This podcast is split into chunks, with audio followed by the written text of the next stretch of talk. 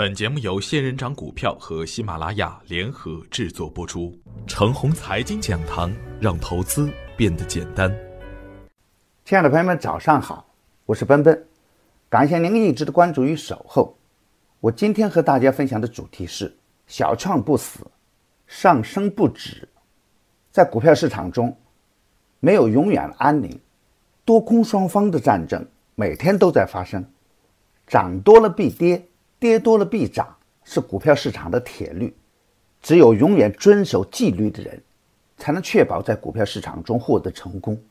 一分的恐惧，可能葬送三分的利益，但本金还在；一分的贪婪，可能会毁掉十分的前程，甚至会毁掉幸福的人生。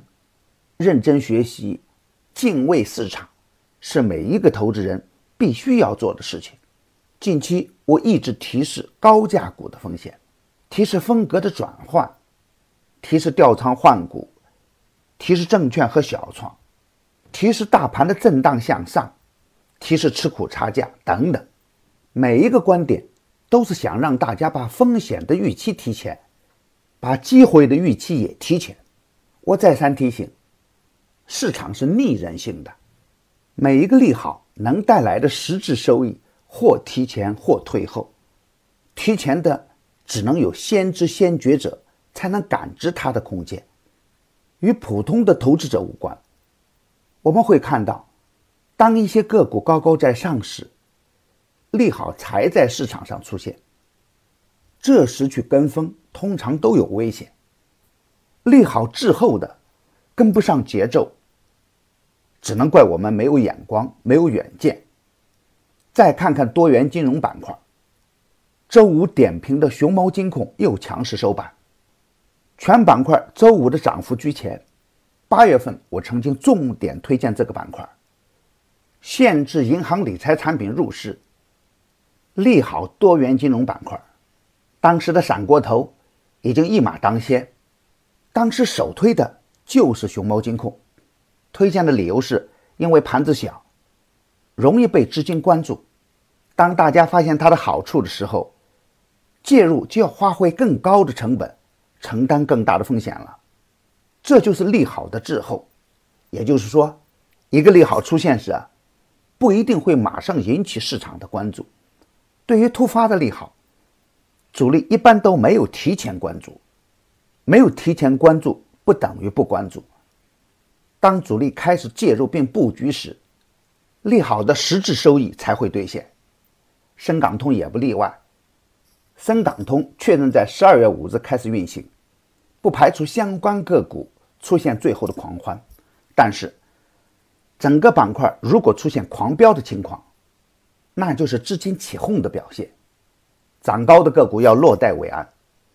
原因是，深港通的概念已经酝酿了太长的时间，相关的个股已经有了优异的表现，短期的利好基本兑现。现在采取挖掘深港通啊，似乎有点太晚。别想太多了，想多了会让自己难受。不如耐心去寻找自己幸福的港湾。上周五的早盘一度风声鹤唳，半个小时之内，小创狂跌百分之一点六一，指数被一路打到季均线。眼看小创即将失去季均线之时，小创来了一个深 V 的反转。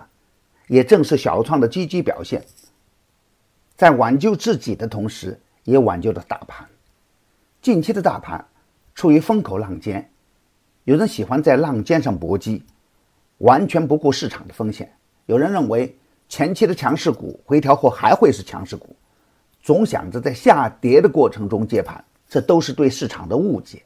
市场总是冰火两重天，但冰火的成分不是一成不变的。